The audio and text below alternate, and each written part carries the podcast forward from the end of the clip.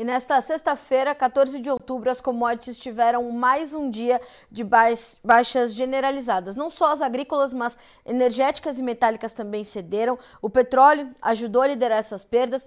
Soja, milho e trigo fecharam em queda na Bolsa de Chicago. Os derivados de soja também tiveram um dia negativo, mais especificamente o óleo. O farelo até tentou se segurar um pouquinho. O trigo liderou a baixa entre os grãos e mais uma vez a gente vê que há um movimento coordenado, quase que coordenado ali das commodities e de outros ativos recuando, enquanto vemos também novas altas do dólar. O dólar index voltou a subir nessa sexta-feira e é tudo isso que a gente quer entender conversando agora com o Carlos Cogo, nosso convidado dessa sexta-feira, sócio-diretor da Cogo Inteligência em agronegócio. Cogo, boa tarde, meu amigo. Seja bem-vindo ao Notícias Agrícolas. É sempre um prazer ter você com a gente.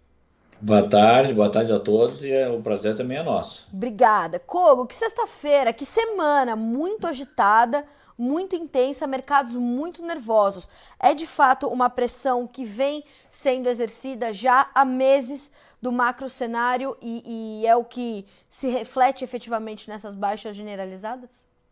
Correto, é uma realmente a gente já pode falar agora em meses, né?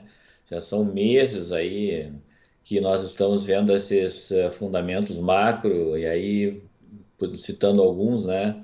Eh, taxas de juros em alta, previsão de possíveis novas altas na Europa, nos Estados Unidos, variação de moeda, dólar subindo, dólar descendo, euro se desvalorizando, é, inflação continua muito alta, a Alemanha hoje marcando uma inflação de mais de 8% anualizada, Estados Unidos no mesmo tom, Brasil um pouco mais comedido, já caindo para casa dos 6,5%, 7% de inflação.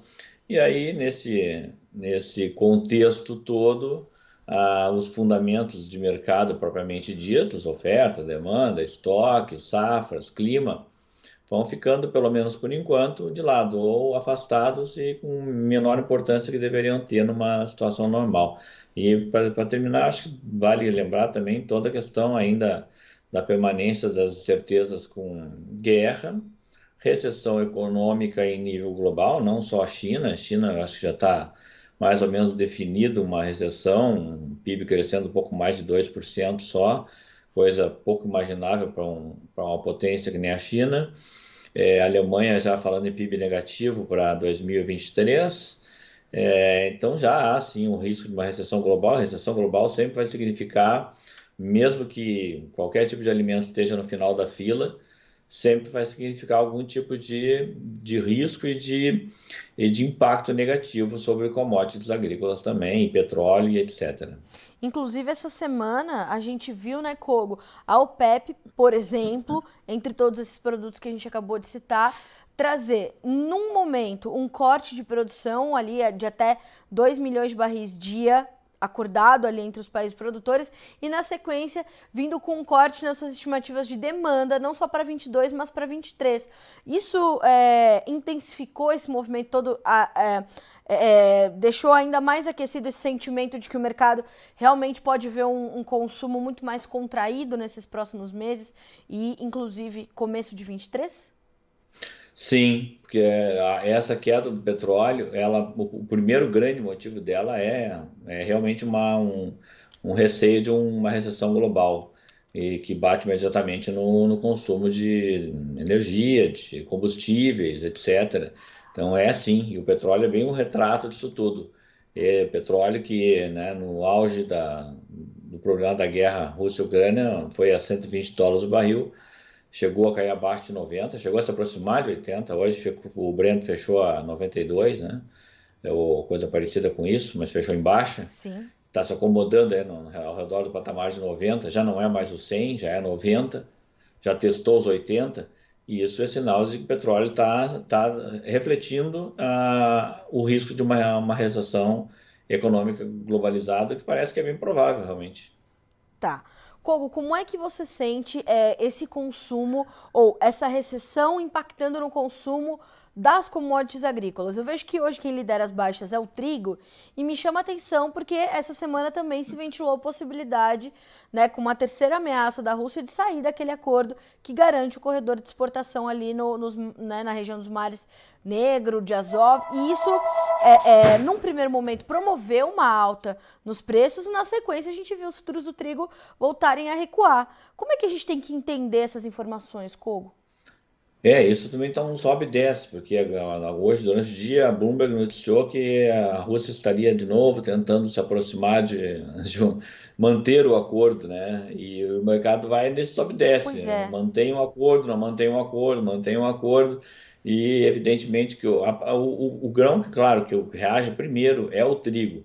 Mas ainda assim, acho que vale a pena lembrar que, até para a gente situar quem está nos escutando, nos assistindo, não ficar perdido num, num parece que o, o analista está perdido também, não, não, sabe que direção dar, não. Acho que tem, vamos sentar a poeira um pouquinho e entender. É, as commodities, todas agrícolas, vão sentir e estão sentindo agora. É fato também que a gente pegar esse grupo, trigo, soja e milho, que são três grandes commodities em nível global hoje, sem dúvida agrícolas, elas continuam tendo um piso de sustentação que é bem acima de uma média histórica curta. Eu, eu costumo utilizar 10 anos, não mais que 10 anos, né? Então a gente está vendo que uma, um trigo oscilando sempre ao redor pouco acima, abaixo dos 9 dólares por bushel, estou falando do soft headwinter, o cotado em Chicago, uma soja sobe e desce rondando os 13,50 a 14 por bushel, e o milho rondando sempre é, o eixo dos 6,50 até 7 por bushel. Isso tudo é bem acima da média histórica, essa média de 10 anos que eu estou falando é de 4,56 para milho, é de 11 é, dólares e 11 centavos é, para soja nos, em 10 anos, e é de 5,65 para o trigo soft. Então, nós estamos falando de valores, pelo menos aí, um número mediano, 30 a 35% em dólar acima da média histórica. Ou seja, se os agrícolas estão sentindo, sim, estão sentindo. Saíram das máximas? Saíram. Uh, houve exagero nas baixas? Houve. Agora está se tentando encontrar um ponto de equilíbrio. É, abaixo desses níveis também é, começa a comprometer é, produção de novas safras, né? Primeiro do Sul, depois uma nova rodada de safra nos Estados Unidos, que vai enfrentar custo alto. O mercado é soberano nesse ponto, pode ter qualquer tipo de influência. Agora, é, muita pressão de baixa também, realmente, isso parece estar claro que não tem espaço para que isso ocorra. Até porque, né, Kogo, eu imagino que se a gente uh, observa no momento de crise de alimentos, e ela é muito clara, a gente tem não só problemas é, climáticos, mas a gente tem problemas logísticos, a gente tem desvalorização de moedas, a gente tem tudo muito acontecendo ao mesmo tempo, de forma muito rápida. Eu imagino que também, se a gente veja os preços cedendo de forma muito agressiva, dando espaço para isso, a demanda pode vir também como um trem desgovernado para que né, os, os, países tenham ali garantidos os seus estoques e possam passar é, mitigando os efeitos dessa crise de forma um pouco menos exposta, não? Exatamente, esse é o ponto em que realmente você cria um, um, um piso, um patamar onde dificilmente se rompe. O próprio trigo, né, que chegou a ficar várias sessões abaixo de 8 por bucho, ele já começou a encontrar uma zona de conforto ao redor dos 9. A soja mesmo chegou a se aproximar de 12,50 e até próximo de 12, alguns contratos mais longos. Não, hoje de novo está tudo em volta dos 13 a 14, e isso vale para o milho, para os três seguindo como deve ser mesmo, seguindo mais ou menos o mesmo, o mesmo ritmo. Né? Então, realmente, esse sobe e desce, apesar de tudo, está encontrando um piso, uma resistência, aí, porque você sabe que tem é, fatores em aberto do lado dos fundamentos que ainda estão longe de ser resolvidos. A, fertilizantes estão em queda? Sim, estão em queda. Nós vamos ter certamente uma, uma contribuição no, nos custos de safras futuras, mas a safra brasileira já foi construída a um custo mais alto da história. A próxima safra americana, 23, 24, vai ser construída a um custo mais alto ainda do que foi a de 22, 23. Ou seja, aonde estará o espaço para promover queda de preço de mercado futuro que é, afugente ainda mais produtores do processo produtivo. É, essa equação não, não tem como ser meio alterada. A equação é, ela é mercadológica, ela não tem uma, uma, ligação direta com moedas, com recessão. Então é, é, aí que se cria um piso. Então esse piso é a, a, também a desordem ou a, ou a, ou a aversão a, a buscar áreas maiores numa situação de custo muito alto e risco de não ter margem de rentabilidade, coisa que, por exemplo, está acontecendo nos Estados Unidos. Estados Unidos medindo já é, rentabilidade para a próxima temporada, não essa que está sendo colhida agora, é uma das menores desde 2018.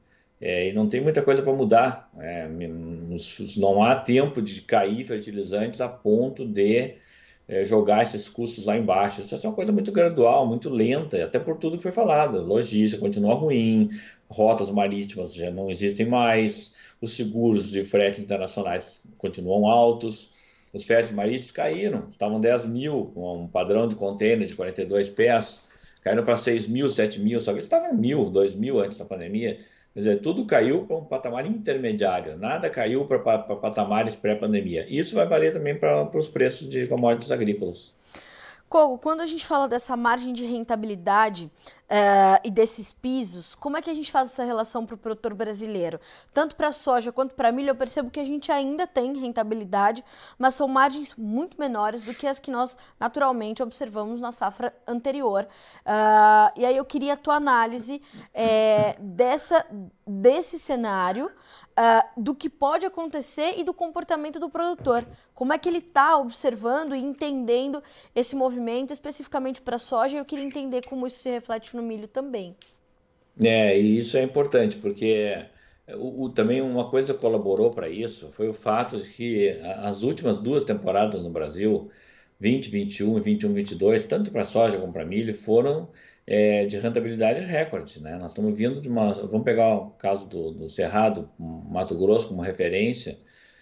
A soja veio de uma margem bruta de 62% na safra 2021, 55% na 21-22, para apontar agora a nossa última estimativa 26%, que não é baixo, mas é uhum. muito mais baixo do que os dois pontos bem altos que o produtor é, viu nas últimas duas temporadas. E nas temporadas anteriores, pelo menos de 2010 para cá, isso oscilou entre 20% até 40%. Não está nada muito fora disso, mas a memória recente é sempre mais fácil de é, ser vista, né? ser, ser lembrada, ser comparada.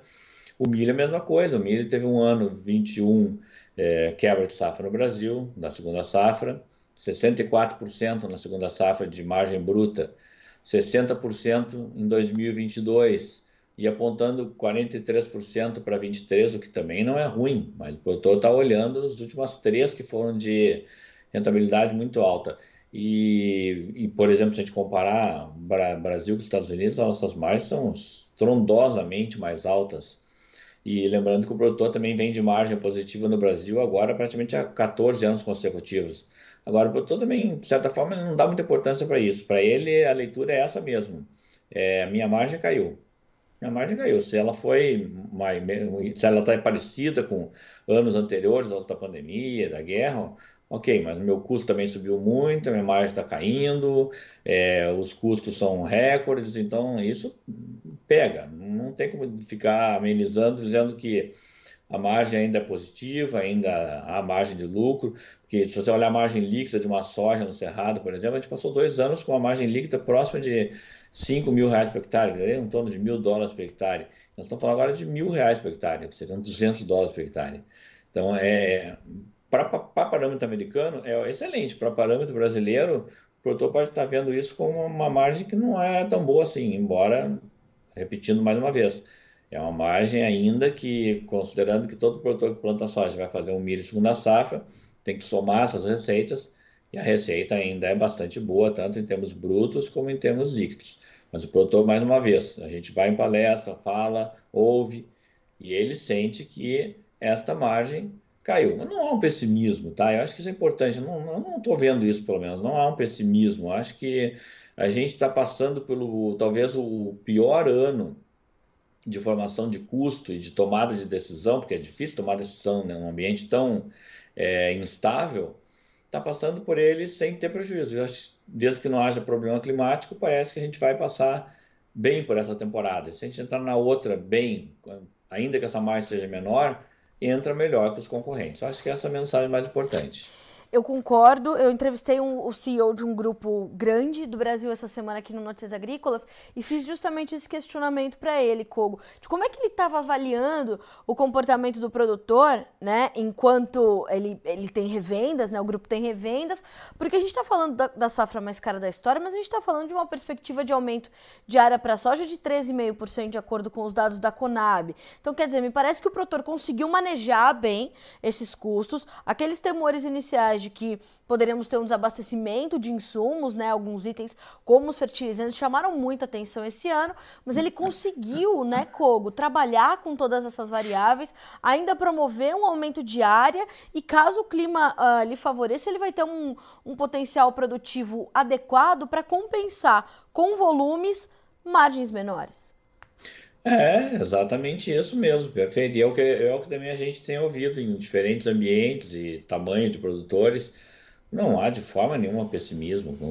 Pode até não haver otimismo, mas eu acho que o, um, um item que chama atenção é exatamente isso. Vale para qualquer atividade, né? Se você, nós, no caso, a consultoria trabalha com 3,8% de aumento na área de soja, muito parecido, nada muito distinto do que está tá sendo colocado aí, tanto por governo como por outras consultorias é claramente um sintoma de que a situação é, no mínimo, é, favorável a dar continuidade na expansão diária e no ganho em volume, no ganho em escala, né?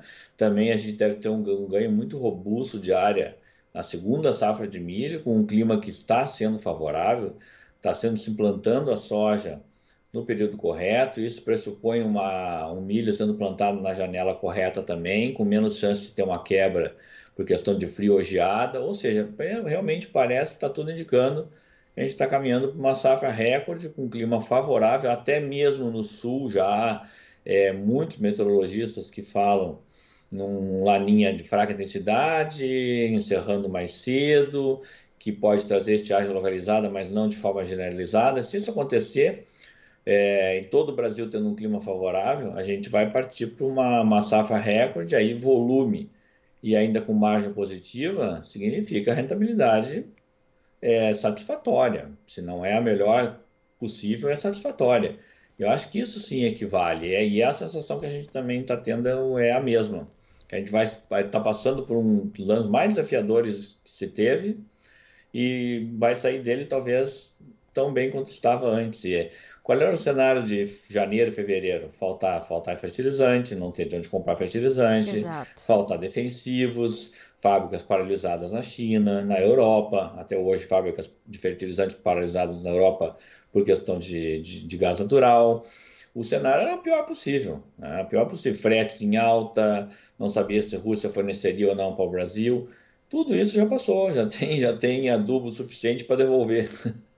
Então, já se tem uma situação hoje confortável, não, não há nenhum sinal de falta de defensivos, uh, os fertilizantes já estão adquiridos, já estão comprados, a relação de troca foi, foi muito ruim, foi a pior dos últimos 20 anos, mas os insumos estão adquiridos e pode-se trabalhar uma safra para ter uma, uma produtividade talvez até mesmo recorde. Então, aquele cenário que tinha lá no começo do ano já se foi. Agora tem que trabalhar um outro cenário.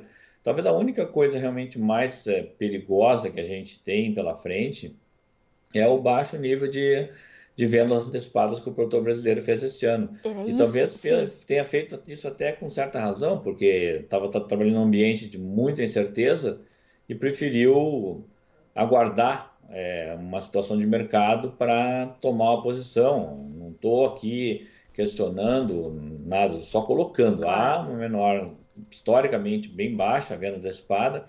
Milho praticamente não se vendeu nada, milho de segunda safra antecipado, muito pouco, e soja muito abaixo do normal.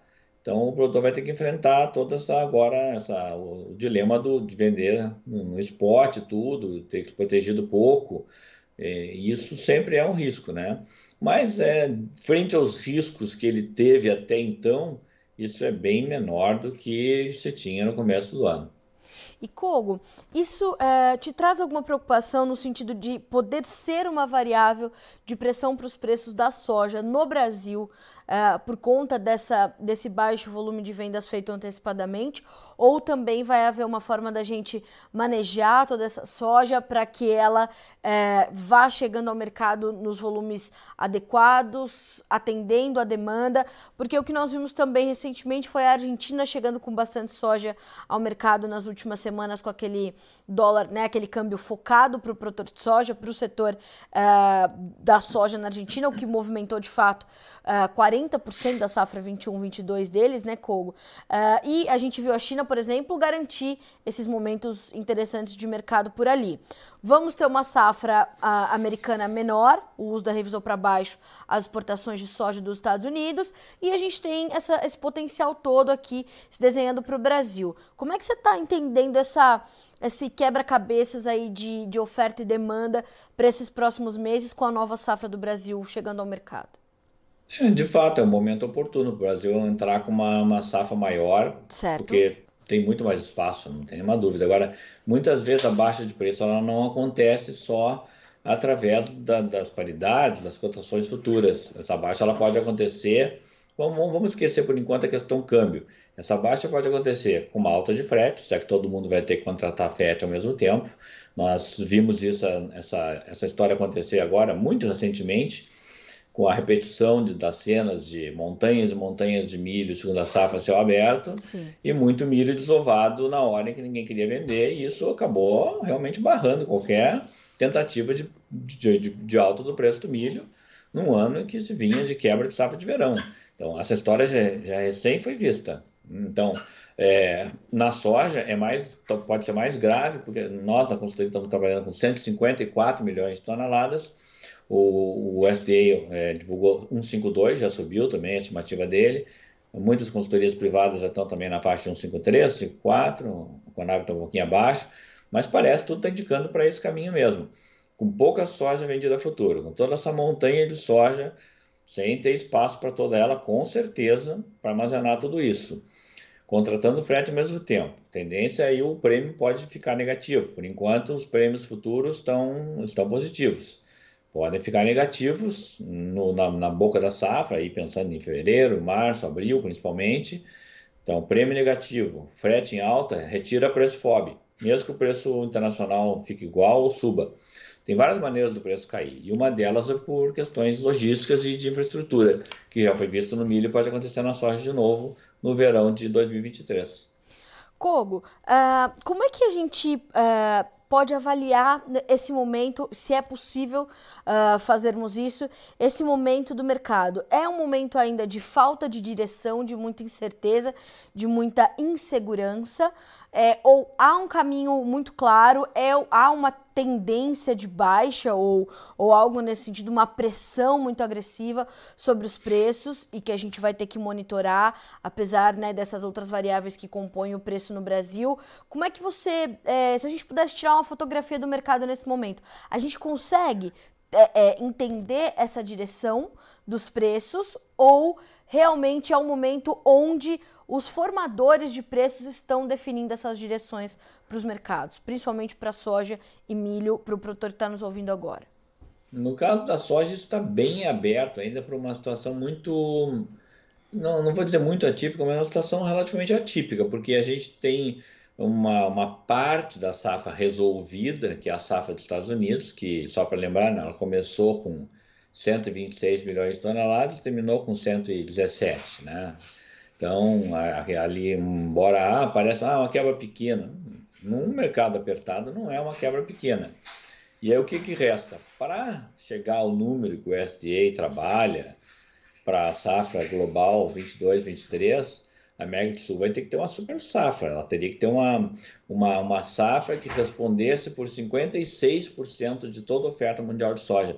Esse número nunca aconteceu. A média histórica de, da, da, da América do Sul contribuir com a safra global flutua de 50 a 53. 56 é recorde, ou seja, tudo dando certo, a América do Sul produz 220 milhões de toneladas e colabora com 56% da oferta. E aí isso, tá, de certa forma, já está precificado. Se alguma coisa der errado no caminho da safra sul-americana, o preço tranquilamente poderá voltar a subir. Ele só poderia ter algum, alguma pressão de baixa é, circunstancial caso realmente todos os países tenham grande sucesso nas suas, nas suas colheitas, especialmente, claro, principalmente pensando na ordem Brasil, Argentina e terceiro Paraguai. Os três com quebra de safra em 21, 22. Então, isso não acontecendo, o Laninha não atuando como atuou no ano passado, também no ano retrasado, a América do Sul teria uma grande safra e poderia criar uma pressão de baixa momentânea no período de colheita da, da safra sul-americana. No caso do milho é um pouco diferente. O milho, eu, eu tenho dito muito que parece que o milho tem, é, nesse momento, ele tem fundamentos um pouco mais sólidos, primeiro porque também tem uma quebra nos Estados Unidos. Tem menos excedente exportável nos Estados Unidos. A Ucrânia é um player importante, não está conseguindo embarcar nenhuma parte do que imaginava conseguir embarcar é, mesmo com o acordo funcionando ou não. Então, um player afastado do mercado. A Argentina vem de uma quebra de safra, o Brasil vem de uma quebra de safra de verão, o mercado vai ficar também no milho muito na mão é, do Brasil como exportador. Eu acho que tem espaço para o Brasil no ano que vem exportar coisa próxima de 50 milhões de toneladas. Nós estamos trabalhando com 132 milhões de toneladas de safra de milho, com 102 milhões na, na segunda safra tem um baita espaço aberto para o Brasil exportar. Lembrando que a exportação até a parcial de outubro de milho já cresceu 111% no Brasil em relação ao ano passado, embora no ano passado é uma base ruim de comparação, porque a gente teve uma quebra de safra, mas os volumes são muito bons esse ano. E isso pode se repetir ano que vem. A Ucrânia tem problema que não está mais só ligado, a gente encerrou a, a guerra e a Ucrânia retoma a exportação. Não é assim, a Ucrânia está com uma infraestrutura abalada, portos, armazéns, rodovias, ferrovias. A guerra, o dia que, que acabar, os efeitos dela não acabam no dia seguinte. Isso tem que ter, todo mundo tem que ter em mente. Então, a Ucrânia, que pesa em trigo e pesa em milho, ela está realmente é, não totalmente fora do mercado, que não está, mas é um player importante que está abalado. A Argentina está se recuperando, pode ter uma safra normal, mas a bola da vez é o Brasil mesmo. O Brasil pode ter grandes espaços para exportar soja, para bater recorde de exportação de soja, para bater recorde de exportação de milho em 2023. Isso é notícia mais que positiva. Como para a gente, né? E, e, isso só reforça que esse, esse, esse pessimismo realmente não ronda o mercado. Kogo, para a gente terminar e para a gente amarrar todas as pontas, queria que você me dissesse um pouco uh, do, seu, do seu sentimento também em relação à demanda, tanto para exportação quanto para a demanda interna. Esse ano a gente viu ali, é, nesses, nessas últimas semanas, momentos difíceis para as indústrias processadoras de soja no Brasil. Isso tende tende a continuar, isso tem recuperação e queria também a sua avalia, avaliação sobre a China, né? Porque os casos de Covid continuam crescendo, os lockdowns continuam aumentando, a política de tolerância zero mantida e isso tudo vai trazendo uma preocupação extra para o mercado. Como é que você está avaliando tanto a nossa demanda para exportação quanto a nossa demanda interna? É, a demanda interna ela ainda vai seguir enfraquecida por um bom tempo, né? Até porque a gente teve é, uma retração grande no, no, consumo de carnes, especialmente carnes que demandam milho e farelo, que é o caso de frango, principalmente carne de frango, que é a mais consumida no Brasil. Até mesmo a carne de frango tem uma queda de consumo per capita. A queda de consumo de carne bovina, todo mundo já sabe, desabou. Carne suína não tem um peso importante no Brasil, então o consumo interno vai levar um tempo a se recuperar. O Brasil vem exportando bem óleo de soja, vem exportando bem farelo, é, aproveitando o vácuo deixado pela, pela Argentina. Talvez esse vácuo não, não aconteça o ano que vem. Então, a demanda interna enfraquecida ainda vai perdurar. A gente ainda vai demorar para ter uma recuperação de demanda via é, proteínas animais. Demanda externa também deve sofrer, especialmente a China preocupa, primeiro por ser o principal importador do Brasil, não só de soja, como vai passar a ser um importador de milho muito em breve, né? Por tudo que está aí noticiado, a gente sabe que em breve a China começa a importar milho do Brasil. Vamos fazer um parênteses, vai ser uma coisa muito importante para o Brasil, porque o Brasil tem que lembrar que o Brasil está crescendo a exportação de milho há vários anos, uma taxa de 10% ao ano, sem exportar para a China. Então vai entrar um player novo nesse mercado agora que pode balançar a questão do milho no Brasil. O etanol de milho está caminhando rápido também, está demandando mais milho. Então, no caso do milho, a situação também parece ser um pouco diferente. Tem mais brechas deixadas no mercado internacional, há cada vez menos excedente exportável nos Estados Unidos. o Brasil tem cada vez mais espaço no mercado internacional de milho, cada vez ampliando mais a segunda safra. Então, a demanda externa realmente preocupa essa questão da China crescer pouco. É, a China pode realmente ter uma retração de demanda de, de grãos e até mesmo de proteínas, embora isso não tenha sido visto até agora, não tenha, não há sinais disso ainda. Isso sim poderá acontecer na carne suína, na carne de frango. Em algum momento eles podem acusar nos alimentos, acusar o golpe de uma recessão. Isso é possível. E isso preocupa sim.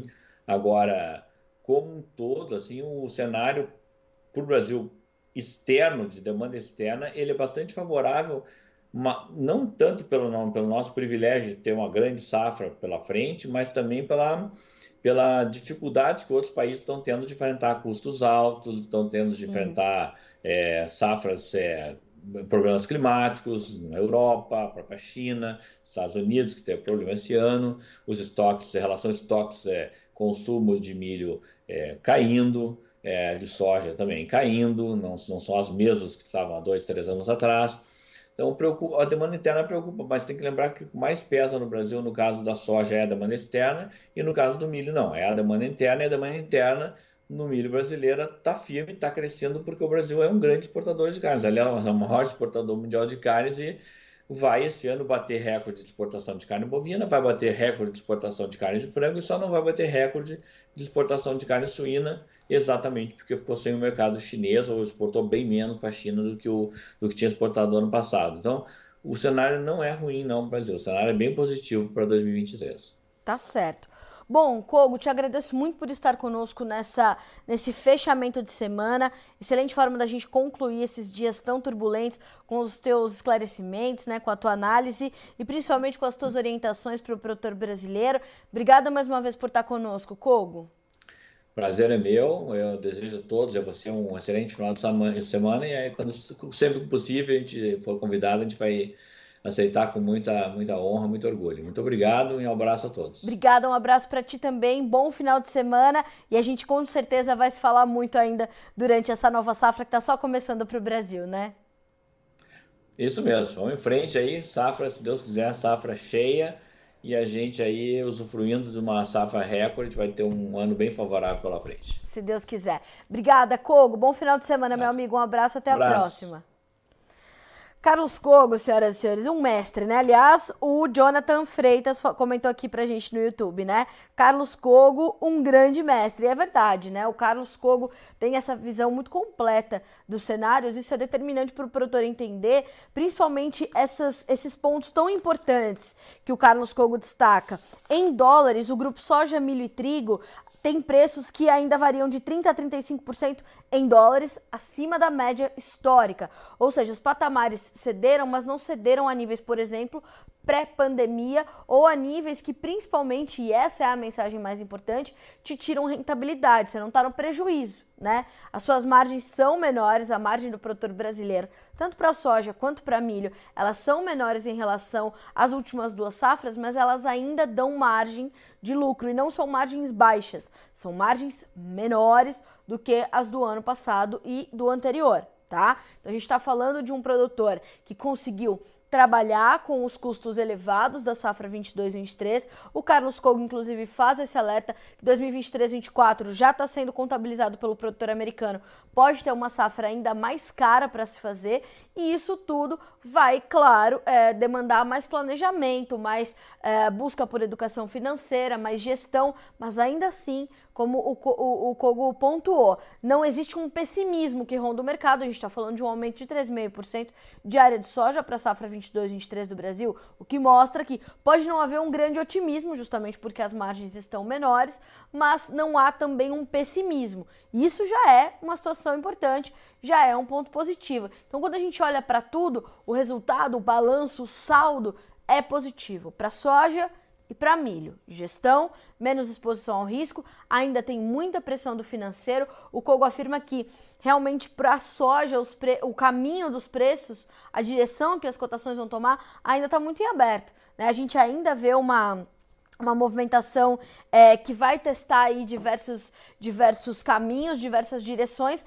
mas também pudera, né? Com tantas variáveis que a gente tem postas sobre a mesa, isso vai mesmo acontecer. O, o sobe e desce, a volatilidade dos preços tende a continuar a pressão do macro cenário. É guerra, é recessão, é juros americanos, é uma recessão que não vai ficar só na China, só na Europa, só nos Estados Unidos, não, a gente está falando de é, índices inflacionários elevados no mundo todo, recessão podendo chegar à economia global de uma forma generalizada, então a gente está falando de Europa, Estados Unidos, China, né? É, a Alemanha, por exemplo, falando em PIB negativo. Então, são muitas variáveis e isso vai, claro, retroalimentar essa volatilidade toda que as commodities têm apresentado nesses últimos meses. A guerra entre a Rússia e a Ucrânia, em 10 dias, completa oito meses. Então, são oito meses de intensa volatilidade e de crescente insegurança, tá certo? Vamos ver como ficaram os números, os, os, os preços no fechamento dessa sexta-feira. Números na sua tela para a gente conferir. Novembro, 13 dólares e 83 centos por bushel, 12 pontos de queda. Janeiro, 13,92, 12 pontos mais 75 de baixa. Março, 14 dólares mais 1 cento, 12 pontos mais 75 de perda. Maio, 14 dólares e 9, caindo 12 pontos mais 75. Números do milho. Dezembro, 6 dólares e 89, perdendo 8 pontos. O março, 6,96, 8 pontos mais 75. Maio, 6,97, 8 pontos e meio de queda. Julho, 6 dólares e 90, 8 pontos mais 25 de baixa. Para concluir, os números do trigo. Percebam, Carlinha, a guerra continua. Por que, que o preço do trigo caiu tanto? Porque ontem subiu muito diante das sinalizações da Rússia se afastar e deixar o acordo firmado com a ONU para garantir o corredor de exportações ali para a Ucrânia. Lembrando, a Rússia tem um acordo com a ONU, a Ucrânia tem um acordo com a ONU, todos eles, os ambos mediados pela Turquia, né? É, e a Rússia falando, ah, não, vamos, vamos sair do acordo. E hoje voltou a falar, não, vamos ficar ali no acordo. Tá tudo bem, até dia 22 de novembro a gente consegue segurar. Mas isso ajudou a pressionar os preços, mas muita insegurança, muita incerteza. Na dúvida, devolve que subiu ontem, né? Dezembro, 8 dólares e 59, 32,5% de queda. Março, 8,77, 31 pontos e de baixa. Maio perde 30 pontos para fechar com 8,85 e o julho 26 pontos para fechar com 8 dólares e 80 cents por bushel, certo? Senhoras e senhores, esse é o fechamento do mercado de grãos, não só dessa sexta-feira, mas da semana. Excelente resumo trazido ali pelo Carlos Cogo. E a gente fica por aqui com esse boletim, mas as informações continuam chegando nessa conclusão de 14 de outubro para que vocês sejam sempre os produtores mais bem informados do Brasil. Tá bem assim? Segunda-feira a gente volta a se encontrar na nossa programação ao vivo. Bom final de semana para você e te lembro que o Notícias Agrícolas é o site que está há 25 anos ao lado do produtor rural se inscreva em nossas mídias sociais. No Facebook, Notícias Agrícolas. No Instagram, arroba Notícias Agrícolas. E em nosso Twitter, arroba Norteagri. E para não perder nenhum vídeo, não se esqueça de nos acompanhar no YouTube e na Twitch, Notícias Agrícolas Oficial.